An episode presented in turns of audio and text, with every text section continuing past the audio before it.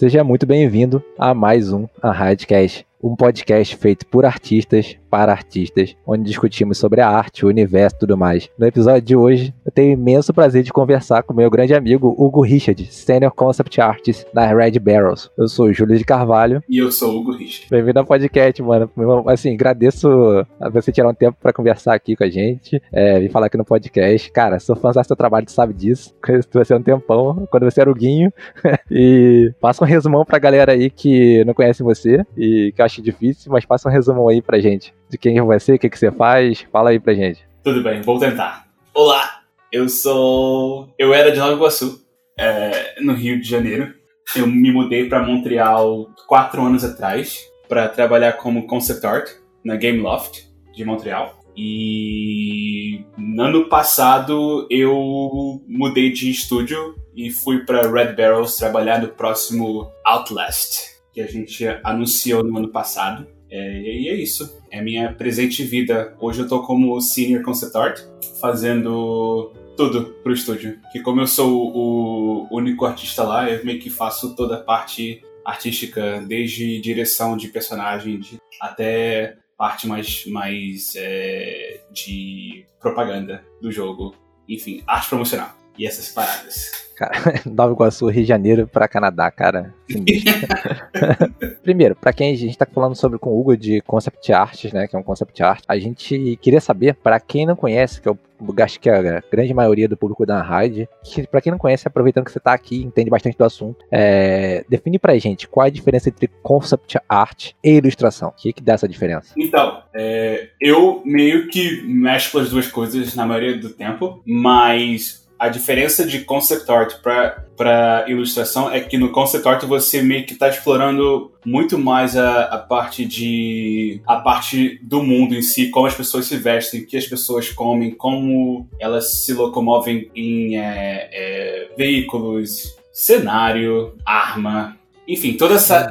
É o design dessas coisas, né? Você faz um design e variações disso, né? Exatamente. Já a ilustração, na maioria das vezes, você tem já meio que um briefing pronto, com um personagem já pronto, e você tá meio que redesenhando esse personagem em uma posição diferente, em uma situação diferente. Na maioria das vezes. E tem outras vezes também que, como, como ilustrador, você meio que recebe, sei lá, o briefing de uma cena onde você precisa criar um contexto. Mas eu acho que isso vai, isso vai mais para a parte de desenvolvimento e, enfim, da parte mais de concept, eu acho. Mas para mim, a diferença entre concept e ilustração é que para concept você está meio que visualizando e idealizando algo que não foi explorado ainda, seguindo um briefing, e a parte de ilustração é onde você meio que ilustra algo que já foi criado por outra pessoa. Em concept, rola muito esse negócio de ilustração, a gente recebe, até quando a gente vai criar, muita referência de coisas que já existem. Em concept rola isso também? Você, tipo, o cara falar, ah, viaja aí. Sim, existe bastante, ainda mais hoje em dia, assim, que eu vejo bastante essa parte de de sci-fi, sabe, de cyberpunk, tá uma parada muito louca hoje em dia, que tá todo mundo sugando de uma mesma de uma mesma referência, sabe? O que não é um problema, mas eu, eu acho que eu meio que vejo o meu trabalho como concept art resolver essa essa parte no, no, no sentido de tipo, eu pego um tema, só que eu não tô indo na mesma onda, sabe? Eu tô meio que botando meu, o, o, meu, o, meu, o, meu, o meu próprio gosto do que, que eu acho que seja um bom cyberpunk.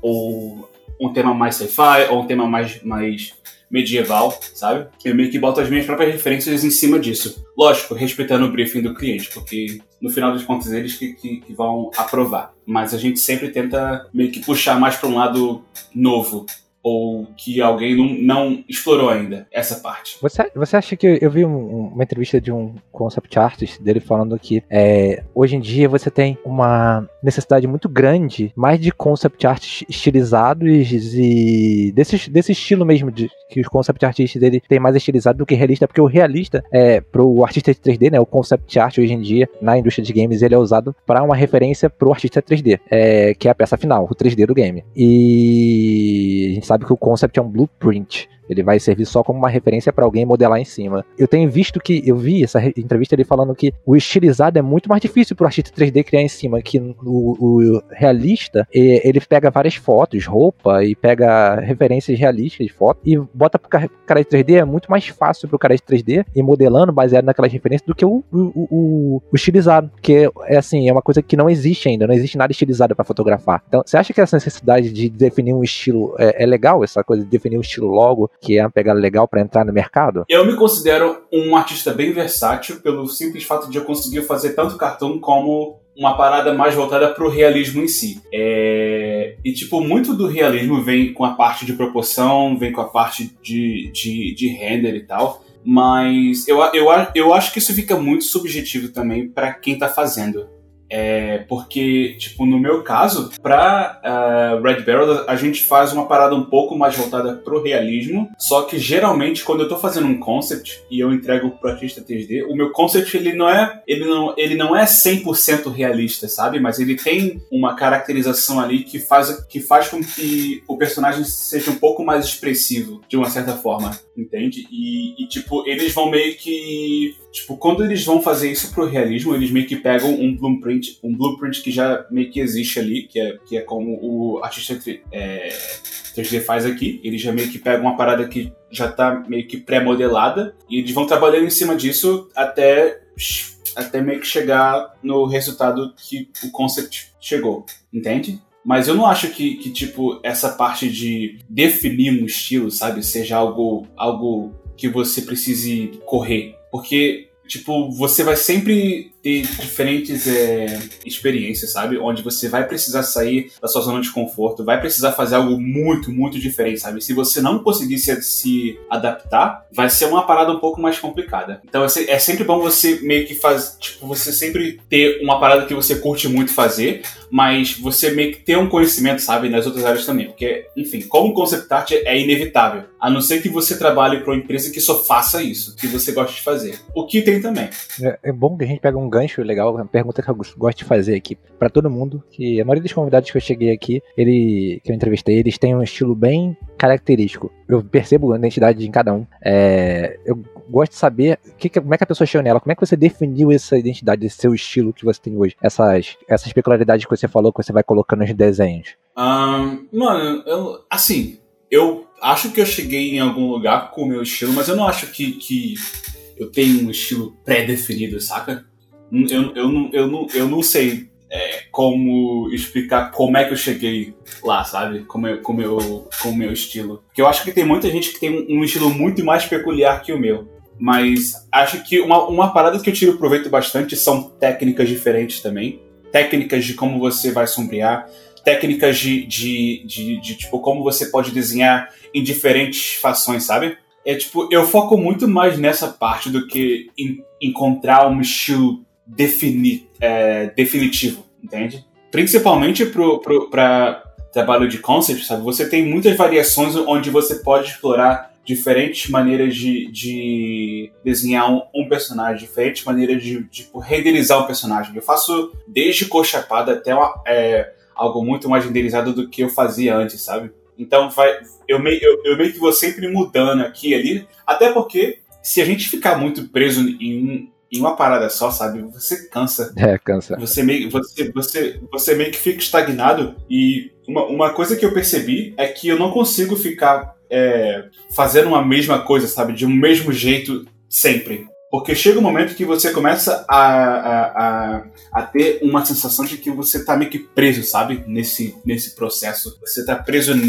só nessa parada. E aí não é legal para mim, eu começo a ficar incomodado. É, uma coisa aconteceu comigo ano passado que eu fiquei muito tempo trabalhando com uma empresa. É, e o que acontece, eles gostavam, eles gostaram muito de um estilo que eu alcancei de pintura parecendo pintura a óleo. E eles falaram: você só tem que fazer isso agora, não tem que fazer mais nada, porque a gente gostou de todas as artes que você. É, de todas as artes que você, você fez aqui. Eu tinha feito já mais sete artes pra ele. De todas as artes, você vai. Você, essa foi a melhor que a gente gostou. Esses livros venderam muito. Era uma editora de livros. Eles falaram: você vai ter que fazer. Cara, eles chamaram pra acho, mais 30 artes. Nossa.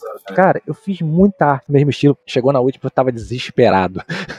Eles estavam super felizes, eu estava des... eu tava desesperado. Sabe aquela coisa de você chega no trabalho e você Mano. sabe como é que o trabalho vai ser no final? Eu sabia exatamente como ia ser. Era aquele estilo. E assim, eu tinha até medo de enviar o uhum. trabalho antes de eu estar satisfeito. Só assim, ah, vou enviar para dar uma satisfação, que às vezes a gente faz assim, pro cliente não ficar pensando que a gente não tá fazendo nada. Então, eu enviar, eu enviava só quando eu tava muito satisfeito, que eu sabia que assim que eu enviasse, eles, tá, eles uhum. aprovariam, porque eles estavam muito satisfeitos comigo, eles estavam muito satisfeitos com o estilo.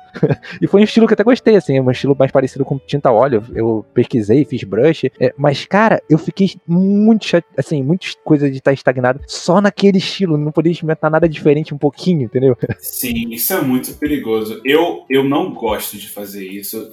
Eu meio que recebi tra é, trampo da da. Como é que é o nome da empresa? Da CD Projekt Red pra, pra fazer card pra eles lá pro Quant.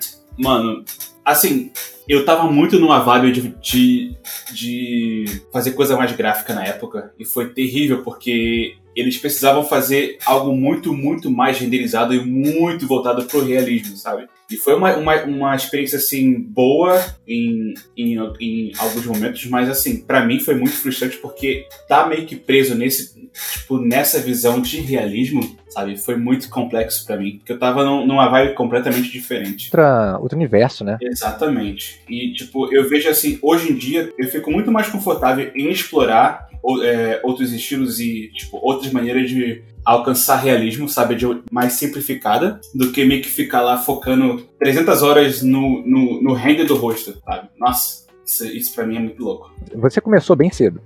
E foi pro fora do Brasil bem cedo. Acho que você tinha o quê? 19 anos, não foi? 20? Eu tinha 22. Um, garoto ainda. ainda é um garoto. Você acha que isso ajudou você, a sua arte a amadurecer mais rápido? Deu aquele push, aquele empurrão assim, tipo, agora eu tenho que ser bom, senão eu vou acabar saindo daqui, aquela coisa assim, aquela pressão que você precisa sempre para continuar melhorando? Porque a gente percebe esse platô que existe nos artistas que, que vai acabar, não tem essa necessidade, essa, essa, essa pressão. Você acha que essa, esse impulso, você foi lá para fora muito cedo, você saiu, foi pro Canadá muito cedo, acha que tá numa empresa grande como a Gameloft e, e, é, e tá aí fora, tipo, essa pressão de vezes até do visto, ah, você sair da empresa, perde o visto, então isso te incentivou a amadurecer mais rápido a sua arte. Você teve que pesquisar, não parar de estudar, ficar naquela aquela vibe de continuar estudando. Mano, então, é... Tipo, eu acho que eu tive muita, muita sorte de ter muita gente boa comigo lá na, na época da Game Loft, né? Então, tipo, tinha o Sérgio Virou como art director, tinha uma galera muito boa com o com 3D que tava me ajudando bastante também com com feedback e tal. Então foi muito bom para mim e eu meio que aprendi fazendo as paradas lá pro, pro estúdio. Mas essa parte de estudar é, é, uma, é, uma, é, uma, é uma parada que eu, que eu sinto muito mais hoje em dia. Tipo, quanto mais eu faço, mais eu vou perdendo algumas qualidades que eu tinha bastante antes no, no Tipo, quando eu tava estudando bastante lá atrás, sabe? Que, tipo, hoje fazendo bastante coisa para produção de jogo tá? Você meio que acaba perdendo porque tudo vai, vai, vai muito rápido, sabe? Você não tem tempo de, de focar em uma parada que você, tipo, quer focar. Porque, enfim, produção vai rápido, a, a, todo, tipo, todo mundo precisa de algo para ontem. É um negócio muito doido. Porque eu, tipo, eu como sou o, o, único artista lá, então meio que vai todo mundo pra cima de mim. Hugo, eu preciso disso, disso, disso, disso e aquilo. Daí, tipo, cinco minutos depois, Hugo, então, a gente precisa disso, disso e daquilo. Pra de tarde, assim. É isso. Assim que é bom, né? Tipo, é bom porque me força a pensar mais e, tipo, em, em como simplificar, sabe? Uma parada que a princípio parece muito difícil, mas na real, se você para e pensa, é tipo. É uma, é uma, é uma parada que não é, não, não é tão complexa assim. É, eu acho que. É o que eu falo assim. É, tava falando com o Leone e com o Doug Lira aqui no podcast Bate-Papo Ilustrado. É, aqui, né? A gente chamou eles e a gente fez nosso primeiro, nossa primeira fusão aqui, nosso primeiro crossover. foi bem bacana. Eu falei com eles que a necessidade de fazer o sapo pular, que eu, no, antes de começar o podcast, eu era a pessoa mais tímida que eu conheço, introvertida. Acho que só, só mais que eu, só o Leone. E aí começou o podcast, eu tô conversando com todo mundo, falando com todo mundo. É aquilo, acho que essa pressão é necessária às vezes pra gente dar aquela evoluída, aquela puxada de. aquela acelerada. É, você tem um estilo bem linear e bem marcado nos seus concepts, né? E em concept art a gente tem, assim, inúmeros estilos e a gente percebe que tem muitas pessoas que fazem esse estilo que você faz, mas também tem artistas que estão usando cada vez mais mais 3D e photobashing. Você acha que no futuro todo mundo vai ter que saber usar 3D? É, vai ter espaço ainda para quem faz só desenho de linha? E você pretende aprender 3D e usar nos seus trabalhos? Que é uma grande dúvida aqui da galera. Eu pretendo aprender é, 3D porque vai muito mais uma questão de tipo ah, eu quero, eu quero meio que desenhar tudo porque eu quero ser bom em tudo. Sabe? Vai, vai, vai muito mais além dessa questão para mim. É, porque assim, é, trabalhar na produção de jogo em si, tudo vai muito rápido e, enfim, eu tenho as minhas, é, as minhas falhas como artista também, que eu preciso reaprender como fazer algumas paradas e tal. E, tipo, com 3D, vai meio que um processo muito mais orgânico e rápido, sabe? E é uma coisa que eu posso ali fazer bem rapidinho. Eu meio que posso pintar por cima. Aí eu, tipo, eu mando pro, pro diretor de arte e aí ele vê, revisa e volta para mim de novo com, com o feedback. Mas eu acho que, assim, para mim vai ser muito válido essa parte do 3D em si, porque eu quero aprender bastante. A indústria está meio que evoluindo e a gente precisa evoluir um pouco com ela também. Porque se a gente ficar parado, enfim, essa, essa parte de você ficar estagnado, sabe, que me preocupa, assim, porque tá, tá meio que tudo evoluindo. Lógico que o computador, ele, ele não vai desenhar por você e não vai pensar por você. Mas, enfim, é sempre bom a gente se manter atualizado. É só, é, tipo, é só mais um software que você vai estar tá meio que aprendendo ali para aprimorar o seu processo. É, eu vejo assim, é, quando eu aprendi Photoshop, eu falava, caraca, cara, é muito atalho, é muita coisa. E, é, você sabe, né? Eu uso 3D já há um tempão no meu trabalho. E eu vi que é uma coisa assim que o 3D, quando você começa a estudar 3D, você tem o máximo de respeito possível por todos os profissionais de 3D. Uhum. Coisa que ninguém de 2D tem, cara. Você, você é ser honesto, todo mundo de pintura digital não tem respeito, ó, tô lançando polêmica no ar. A galera não tem respeito pelo pessoal de 3D, devia ter o dobro, assim, tinha que ter um altar, assim. Artistas de 3D, um altar pra rezar todo dia. Os caras ralam muito. Quando você aprende 3D, você tem, assim, a humildade de ver, cara, o cara aprende cinco programas para fazer um personagem. É absurdo, cara. Então, assim, o cara de 2D aprende Photoshop e ele tá feliz. Hoje em dia o Photoshop tem 3D e você faz miséria com 3D do Photoshop. Total. É, você só precisa aprender o Photoshop, mais nada. Você não precisa aprender 3D de verdade, modelagem low poly, é, textura, nada, nada. E aí você, quando começa a estudar 3D, cara, o seu universo se expande para coisas absurdas. Eu acho que um perigo que tem é não saber fazer alguma coisa em 2D e falar, oh, beleza, vou baixar uns modelos na internet, vou usar isso no render e vou pintar por cima. acho que é só o perigo de usar o 3D como bengala escala, ao invés de usar ele como ferramenta para melhorar, entendeu? Acho que é, até porque o 3D ele te abre olhos para coisas que você não enxergava antes, como são espaços são diferentes, você vê iluminação de maneira diferente, você vê, você conhece o que é ambiente ocluso, coisa que você não conhecia, é, setup de iluminação, tudo isso te ajuda muito. Acho que o 3D é uma ferramenta que todo artista de 2D tinha que pelo menos conhecer os princípios para melhorar. É, é, basta você ver quem conhece, tipo Gema Jorabaev, Matia Kutiara, Ryan King, é, Ryan Lang, ah, acho que é Ryan Lang, um cara da Disney, não é? Ryan Lang? Nossa, esse cara. Ó, galera, os links, como sempre, vão estar aqui na descrição do episódio, no YouTube e num post com o nome e número do episódio lá no site da rádio. A Binha Comunidade, agora a gente tem uma Binha Comunidade lá, você clica, tem a Radcast. É, então, assim, cara, esses caras, a gente vai colocar os links lá, esses caras são absurdos. Eles sabem 3D melhor do que qualquer um, entendeu? Então, é assim, eu acho que é uma ferramenta para abrir teus olhos para coisas que você não sabe fazer e para estudar, estudar. E tem o Anthony Jones usa, usa 3D para estudar. O cara é sinistro no 3D e ele não usa 3D no trabalho dele, só usa para estudar, entendeu? Então acho que é uma ferramenta a mais. Uh, para a gente tá falando aqui de ferramentas e coisas que precisa aprender e coisas que pode melhorar o trabalho, o que, que você recomenda para quem quer se tornar um concept artist? Como começar para virar um concept artist? Eu acho que essa nova geração de, de ilustradores e concept art, eles estão muito mais focados em aprender o 3D, o que eu acho muito bom, porque isso lá na frente vai ajudar de uma certa forma, mas a gente não pode. Assim, é muito perigoso você você somente focar nessa parte da, das facilidades de usar o 3D, sabe? Para alcançar um certo resultado. Porque você está meio que pulando uma etapa muito importante que é o processo para se entender como artista, sabe? É, no sentido de, tipo, o processo de aprender a desenhar anatomia, perspectiva, a meio que pensar nessa parte mais criativa de, tipo, como é criar o um mundo, quais são as regras, sabe? Mas eu acho que, tipo, é muito importante vocês aprenderem novos softwares, mas não pular esse processo, sabe? Mas isso vai muito vai, vai muito tipo, do que você quer para sua carreira, né? Como artista. Eu sempre curti desenhar, eu sempre curti quadrinho.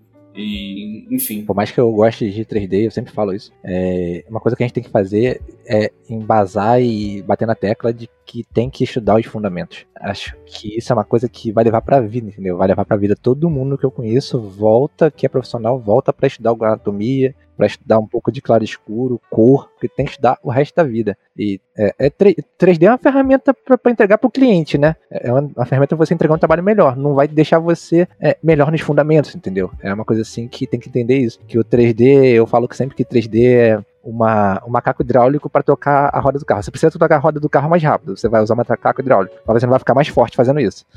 Aham, uhum, pode crer. Não, mas eu, eu, também vejo que, tipo, o John Sweeney, sabe? Ele é muito bom. Sim, ele é sim. muito bom. Ele ele faz muita coisa em 3D e tal, mas ele também tem as peças de, de sketchbook dele, sabe? Que são fantásticas. Nossa, absurdo. Eu, eu fico de cara com a forma que ele aplica a linha para criar cenário e ambientação. Eu, eu, fico muito de cara. Mas o bicho manda muito bem no 3D também, socorro. Eu acho que até essa prática de ter um sketchbook, que é uma coisa que eu falo que o sketchbook é um seu diário para você ter notas visuais. Você vai colocar ali coisas que você não precisa mostrar para ninguém. Tem gente que faz sketchbook só para mostrar no Inktober. Mas eu acho que o sketchbook é mais que isso. É uma referência visual, aquela coisa, aquela bagagem, aquela a biblioteca visual que você vai construindo ao longo do tempo, e ele é seu. Pode ter um monte de desenho feio, são todos desenhos feios que tinham que sair da sua cabeça para ficar no papel e você fazer desenhos melhores no computador, entendeu? Escreve o sketchbook, faz isso, porque essa coisa de estudar sempre, ter o sketchbook te ajuda muito a você ficar evoluindo, porque o sketchbook é ali, você não tá vendendo ele para ninguém, não tá mostrando para cliente, é um, um, diário que tá ali, você coloca o que você quiser. Então, eu acho que isso ajuda bastante. Até artista 3D, eu acho bacana o cara ter um sketchbook, você vê o Glauco Long, ele tava estudando anatomia no sketchbook dele. Cara, isso é fenomenal. Cara artista 3D. então isso, isso ajuda muito, cara. Isso ajuda muito. É... Então, para quem tá iniciando e a gente tá meio que inserido no mercado, é... como um concept artista consegue notar se ele tá no nível profissional ou é o mercado que define isso? Ele fala, ah, agora eu sou profissional. Agora eu tô igual o Richard e o Júlio. eu nunca meio que tomei o meu trabalho como profissional, sabe? É, eu sempre meio que deixei quem tá olhando e quem tá observando ver o potencial o meu potencial como artista ali. Mas eu nunca coloquei o meu, o meu, o meu trabalho sendo um trabalho profissional, porque, enfim, o profissional ele vem, é, tipo, é muito, é, é muito meio que pessoal, sabe? Quem tá julgando ali o seu, o seu trabalho em si. Mas eu, como artista, nunca coloquei meu trabalho nessa categoria de, tipo, profissional. Eu sei que eu consigo entregar algo decentemente bom pra produção de jogo, mas, enfim, eu deixo quem tá olhando resolver essa questão de profissionalismo. como é que como é que você faz para definir um trabalho seu finalizado? Essa é uma dúvida que eu tenho. Seu estilo é bastante diferente do meu, então é uma coisa assim que como é que você sabe que o seu trabalho, aqueles trabalhos que você faz mais flat, como é que você sabe que ele tá finalizado? Como é que você fala assim, agora acabei? Mano, vem mais uma questão, é muito mais uma questão de finalização de linha com cor, efeito, sabe? Tipo, efeitos de Photoshop para dar o, o gás no personagem ali, mas eu acho que eu meio que eu meio que olho para a peça como um todo e eu meio que falar, ah, mano, tá, eu posso dar como terminado. Mas eu não tenho uma, uma maneira específica, não. De tipo, nossa, tá, tá pronto. É, e conversa, você, acho que você deve conversar ainda com bastante gente que é iniciante, o pessoal que vem falar com você, tirar dúvida. Qual a maior dificuldade que você nota nessas pessoas em evoluir? Que dica você dá para elas e pra gente aqui? Primeiramente, eu quero só pedir desculpa para quem perguntou é, coisa para mim no Facebook ou no Instagram e eu não respondi. É porque eu sou muito ruim. Eu sou muito ruim em manter contato com, com qualquer pessoa. Gente, é, é, é tipo, é, é muito sério isso. É uma coisa que eu preciso o que eu preciso resolver na minha vida, assim, porque nem e-mail de trabalho eu respondo às vezes. É um negócio muito louco. E, enfim, mas não, não é porque eu não quero responder, é porque, é porque eu realmente esqueço de, de responder, porque eu tô fazendo 350 coisas diferentes ao mesmo tempo. Mas. Uh, eu acho que uma parada que eu vejo muito a galera tendo dificuldade é. Tipo, como, como é para estudar character design? Ou, tipo, como é que eu faço para achar um estilo? Sabe? Tipo, isso eu acho que eu tenho muitas, eu tenho muitas referências que eu, que eu curto, curto muito, assim. E eu meio que observo eu estudo bastante, mas, tipo, hoje em dia eu estudo bastante de foto. Tipo, lógico que eu meio que observo bastante os, os artistas que eu curto, que eu admiro, mas para estudar, assim, eu estudo mais coisa de foto mesmo, porque eu acho que, que tipo, isso te ajuda a, a, a, a sintetizar uma coisa que é muito complexa, tipo, é, você vendo, mas como você tá, tipo, tentando resolver ali, sabe? Tipo, isso meio que te ajuda a sintetizar mais as coisas e, tipo, simplificar da sua própria maneira, sabe? E aí, e, tipo, isso que eu, que eu dou como, tipo, achar um, um, estilo próprio. É meio que você resolvendo algo do seu próprio jeito ali, sabe? Do, da, da sua própria maneira. E essa parte de estudar é, character design, mano, vem muito de observação, vem muito de tipo questionamento, sabe? Do que que você quer passar como artista ali para um tema específico, sabe? Porque eu vejo muita gente indo pro mesmo barco assim, e não é uma coisa ruim. Só, só tipo, eu só acho que você não vai meio que, que, que, se sobressair, sabe? Se você meio que se você for meio que num, no mesmo barco, entende? E acho que é sempre bom você observar, sabe? Tipo, o que, o que, que é a origem do cyberpunk, sabe? Como é que isso começou? E, tipo, por que, que isso começou dessa forma? Sabe? E aí você meio que vai desconstruindo ou você tem mais ou menos uma noção dessa origem. E aí daí você meio que, que, que começa o seu, o seu, o seu processo. Você acha que colocar uma, uma, alguma relação pessoal assim com o trabalho pode ajudar. Tipo aqui, algumas pessoas criticam, eu, eu acho legal, mas acho que como a, gente no mercado de arte a gente pode fazer o que a gente quiser. Então, se a pessoa não gosta, é só não, não dar like no Facebook. Mas eu acho legal colocar uma coisa pessoal no trabalho, por exemplo, você tem uma cultura artística absurda é, indígena no Brasil. É uma você tem é, milênios de história africana que vieram para o Brasil, é, através de religião e cultura e hábitos e tradições, e a gente não usa nada disso na nossa arte, por exemplo. Eu, eu, eu reclamo até, estou fazendo bastante coisa para mudar isso nos meus trabalhos agora, é, pessoais, mas é uma coisa assim que a gente usa muito, é, é, a gente não vê muito, a gente vê muito cavaleiro, dragão, uhum. e talvez isso, é, e, e trazer isso para dentro do trabalho, por exemplo, agora a gente tem um movimento Black Lives Matter, que é Vidas Negras Importam, e você tem muito artista negro. Eu descobri um bando de artista negro seguindo hashtag que faz arte com personagem negro. Isso é maneiríssimo, uhum. entendeu? Eu acho isso maneiríssimo. Super-herói negro, é cavaleiro e um monte de personagens de RPG negro que eu nunca tinha visto, entendeu? Elfa negra. E, e, e eu acho que essa valorização desse lado, dessa história pessoal uhum. e da, da, sua, do seu local, né? É a coisa que você conhece mais do que ninguém é o lugar onde você mora. Quem mora em Nova York conhece as coisas que o Homem-Aranha fica passeando lá, os recebe melhor do que ninguém. Quem mora no Rio de Janeiro, quando vê tropa de elite, tá, tá em casa. então acho que essa coisa de é, trazer pro, pro arte que você faz o, a sua vida, o, esse lado pessoal, ajuda de uma forma, né? Pode dar essa coisa de verossímil e a paixão nas coisas que você gosta é, é para expressar na arte. Acho que isso é bacana. Não, total, mano. Eu concordo totalmente. E, tipo, eu não faço muito essa, essa, essas paradas, sabe? Porque, tipo, eu como tô aqui mais voltado pra indústria daqui, e é, tipo, a, a, é onde eu moro, é onde eu trabalho, e, tipo, é onde o mercado para mim se encontra, sabe? Tipo, eu não, eu não me, eu, tipo, eu não foco muito é, nessa parte mais da, da cultura brasileira em si. Tipo, não, não porque eu não quero, mas tem tantas outras ideias na, na minha cabeça que são mais voltadas pro mercado internacional. Tipo, não internacional, mas mais pro, pro, pro nicho do, de tipo sci-fi, de, sei lá, fantasy, mais voltado pro que a galera conhece, sabe? eu acabo não nem pensando em me eh, aprofundar mais na, na, na cultura brasileira. E eu acho isso bem ruim, na real. Você acha que não chama muita atenção fazer essa coisa de colocar um, uma parte da sua cultura não tem lugar na indústria? Não, tem, mano. Tem sim. Até porque, até porque tipo, eu acho que concept, é, tipo, não concept, mas a criação de personagens si, sabe? Quanto mais original você consegue ser, mais pessoas você consegue atrair pela sua originalidade ali, sabe? Em questão de ideia, em questão de, de, de, de contexto, sabe? Diverge do ruído, né, que tá. O ruído é todo mundo fazendo a mesma coisa, né? A, a gente abre o artexto e vê aquele bando de cavaleiro, dragão, Conan, Wolverine, aí do nada... Exatamente, exatamente. Que já, tipo, já, já, já meio que tá uma, uma parada que é muito datada, sabe?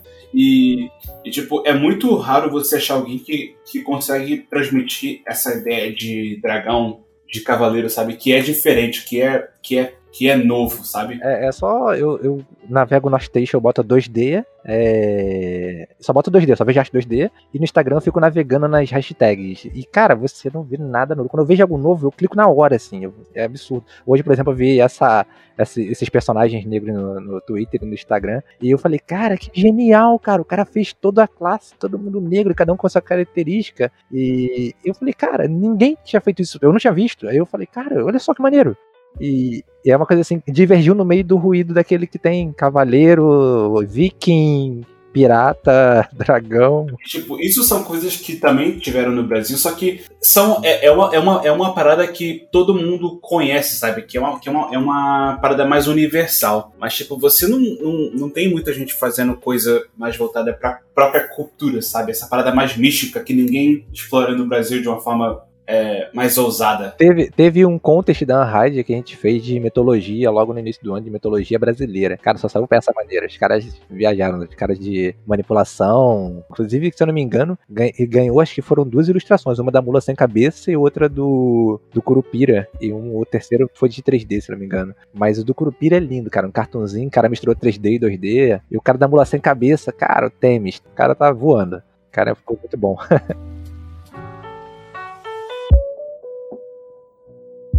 É, a gente tá falando aqui de usar referência e eu gosto de essa pergunta polêmica também. O que você acha desse pensamento que existe de 2D, da galera que não usa referência e prega que não tem que usar referência, tem que fazer tudo de cabeça? O uso da referência é tão importante porque, assim, Tipo, se você consegue reproduzir uma parada assim, olhar pra referência, você realmente deve estudar muito, né? Fazer coisa dos anos 60 que você não tem nenhuma ideia, que você não viveu nessa época, sabe? Tipo, como é que você vai saber como é que o tipo, sei lá, o uniforme de, de, de um policial era, sabe? Tipo, você não vai saber.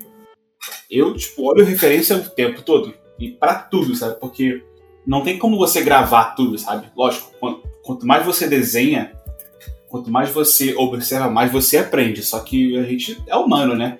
A gente não é uma máquina de, de, de gravar referência na mente assim o tempo todo é muito importante que você use referência para tudo. O que acontece é que você, não, você não, não, repara nas coisas, assim, você não fica olhando, ah, tudo na rua, ah, isso aqui se desenha desse jeito, que não sei o que. Você tem uma memória só de, de referencial, que você, ah, eu sei como é que funciona, como é que é um, um ônibus, mas se eu pedir pra você fazer, ó, desenha um ônibus de frente, de lado, de costa, aí o cara fala, pô, o ônibus tem seis rodas, oito. o cara não presta atenção em quantas rodas tem um ônibus, ou fica contando, contando quantos pinos prende a roda, entendeu? Exatamente. A gente conhece a ideia geral do que é um ônibus, sabe? Mas a gente não vai, se você realmente não parar para observar como é que funciona o mecanismo da porta que tá abrindo, sabe? Você não, você não observa isso. Falando de mercado, é possível trabalhar em grandes projetos daqui de dentro do Brasil, para grandes empresas empresas, como concept artist, ou você acha que o único caminho é se preparar para sair do Brasil quanto antes? Tipo, você fez. Você chegou a trabalhar aqui dentro de algum projeto grande? Sim, eu quando eu estava aí no Brasil, eu trabalhei para CD Projekt Red, eu trabalhei para Gearbox. Eu trabalhei para vários estúdios de fora de, de do, do, Brasil mesmo. E, tipo, eu não acho que é uma necessidade de você sair do Brasil se você não quer, sabe? Ou, tipo, principalmente hoje em dia, é um bom exemplo de que, tipo, a gente consegue ficar em casa e trabalhar de boa, sabe? Sem, sem precisar sem, sem precisar estar em, em um lugar específico. Hoje em dia, a gente está, só para contextualizar, a gente está no meio de uma pandemia, que a gente não sabe se vai sair vivo. É, e tá todo mundo trabalhando que pode, trabalhando é, remotamente. Tá impossível ficar todo mundo junto no estúdio abraçadinho como antigamente. Então, os empregos que eram feitos presenciais agora são remotos. Então, eu acho que é, vai ser um novo tipo de trabalho para quem quiser trabalhar, por exemplo, no, na sua cidade, no seu lugar. Acho que vai ser muito legal se as companhias pensarem em manter assim. O Facebook está indo quase todo ele para remoto. Só vai ter uns lugares para ter reunião. Então eu acho isso fantástico. O Facebook não vai voltar mais a ser presencial. Você tem noção disso? Mas as maiores companhias do mundo. Eu acho que, cara, todas as outras empresas têm que repensar os custos de locação aí para manter as pessoas todas juntas, até porque, cara, é assim, eu acho que o profissional, profissional, quando ele quer manter, quando ele quer falar, isso acho que é por causa de segredo também, isso envolve muita coisa de segredo. Quando ele quer falar pros amigos, ele fala, E se o cara respeita NDA, cara, ele vai respeitar, porque a multa de NDA é gigante. Nossa. Eu, é, a multa de NDA, as multas que eu assino contrato, cara, eu tenho que vender a casa pra pagar e ainda fico devendo. então, assim, eu não conto pra ninguém, assim, Júlio tá fazendo aquele trabalho? Ah, tô, tô aí, cara, muito trabalho, trabalho pra caramba, e aí, normal. Trabalhando pra qual empresa? Pô, cara, algumas aí.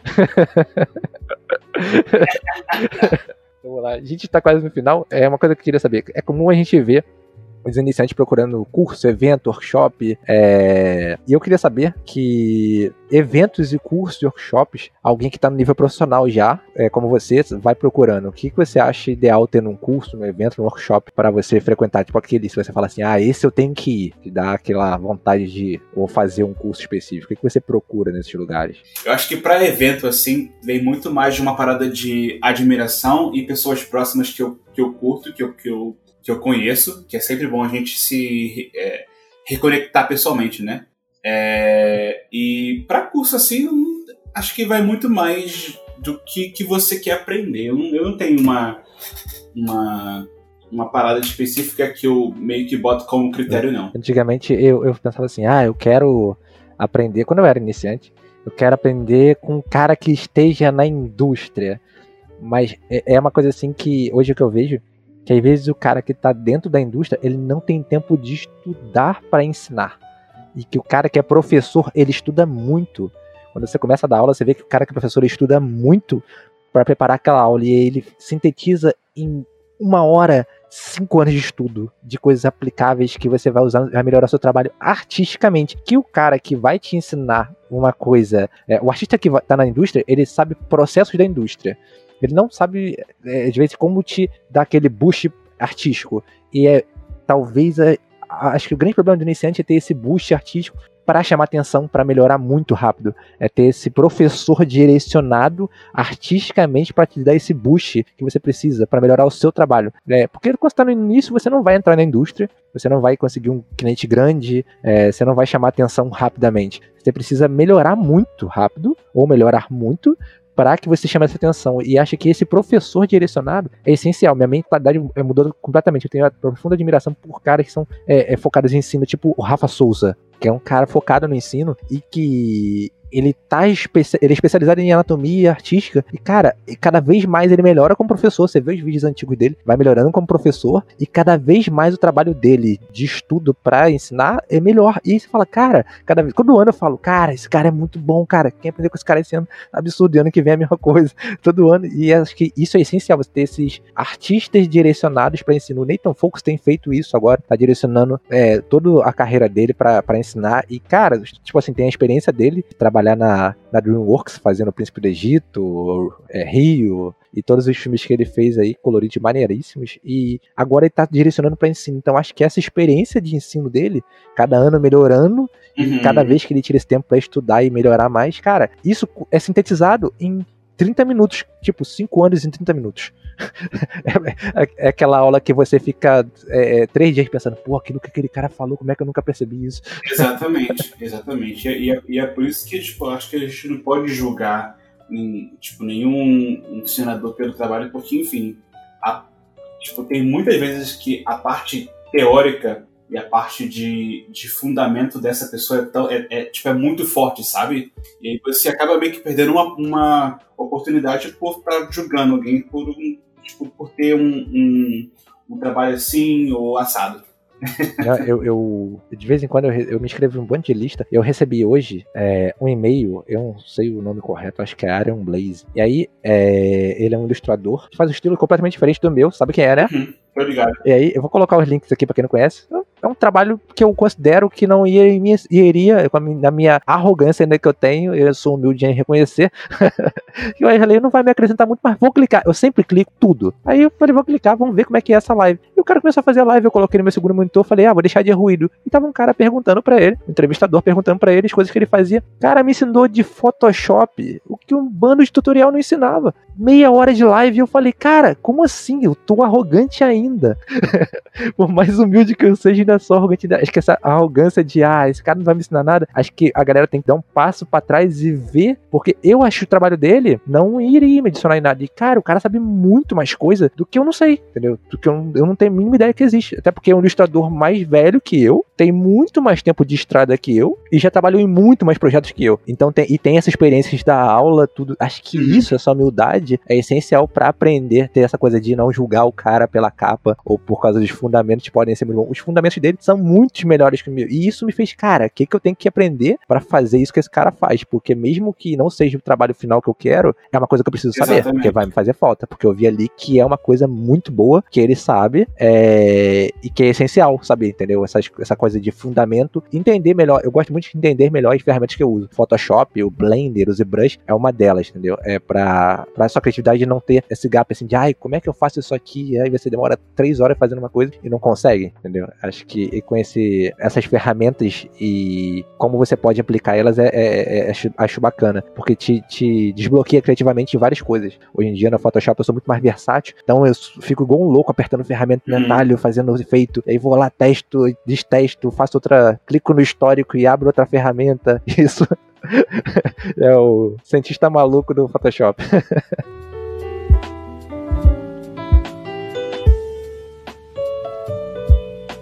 A gente tá chegando no, nosso, no final do podcast. É conversa maneiríssima. A gente tem um bloco aqui chamado Unhide Indica. Você pode indicar pra gente um livro, um filme, revista, quando você quiser. Pode ser três, dois, coisas que você esteja lendo, que te inspiram. Pode ser qualquer coisa. Não precisa ser relacionado com arte. Uh, ixi, mano. É uma coisa que eu preciso fazer mais, porque eu converso com muito amigo meu da indústria que eles leem bastante. E aí quando a gente conversa, sabe, a gente, eu fico embasbacado. Pode, pode ser série, pode ser série, pode ser animação, Não, o que você quiser. Eu tô. Eu, tipo, eu tô muito focado agora no livro de composição é, que é chamado de Framed Ink. É, eu também comprei dois livros do mesmo autor, que é um de perspectiva, que é muito bom também, e o outro que é de Drawing Technique, que é do mesmo autor também, que ele tem três maneiras de tipo que ele que ele desenha que eu acho fantástico assim, e ele ensina como fazer também é, é, essas três técnicas diferentes. E. Sei lá, eu, não, eu, eu assisto muita série boba também, então.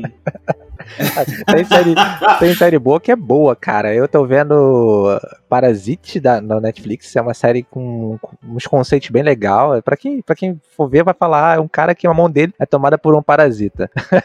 Mas é, é bem bom. muito boa, muito boa, muito boa. Os conceitos e as filosofias que o cara é pensando sobre o que é a humanidade é muito bom. E outra coisa que eu tô assistindo é Midnight Gospel. Cara, sensacional. sensacional. Pode crer. E, tipo, Parasite é uma, é uma, é uma, é uma parada tão, tão simples, sabe? Mas que ninguém tá meio que focado hoje em dia mais, sabe? Né? Tipo, nessa questão mais, mais simplista, sabe? De, de um, de um personagem, assim. E é um, tipo, é um ET que você fica lá, tipo, você olha o design em si de, é, como um todo, é bem, é bem estranho, mas a forma como a história é contada ali é muito bom, né? É, esse, esse conceito da, da série de humanidade, o que, que, é humano, o que, que não é. E eu comecei a ver, eu sempre coloco uma série para dormir, eu comecei a ver porque eu queria dormir. Eu vi sete episódios e era de manhã já. Eu falei, cara, que, que loucura é essa? Chegou de manhã, eu falei, cara, era pra eu dormir. então sempre recomendo. É, vamos para nossa pergunta final aqui, sempre faço. Qual o sentido da vida, do universo e tudo mais por Hugo Richard? Tô tentando descobrir. não tenho. Não... Ixi, mano sei lá, só, só, vai, só, só vai fazendo. Fala, eu sou muito novo. Pergunta daqui a 20 anos, eu sou muito novo, gente. Quando, quando eu tiver uns, uns 38, 40, talvez eu, eu saiba uma resposta mais apropriada. Hugo, brigadão por tirar um tempo pra conversar com a gente, cara. Tô, tava com saudade. Pô, cara, cheio de insights legais. É, espero que a galera aqui tenha gostado. Obrigadão por tirar um tempo com a gente. Espero que a galera tenha gostado como eu gostei aqui. Massa. Valeu. Valeu, galera. Esse foi mais uma Radcast. Tchau, tchau.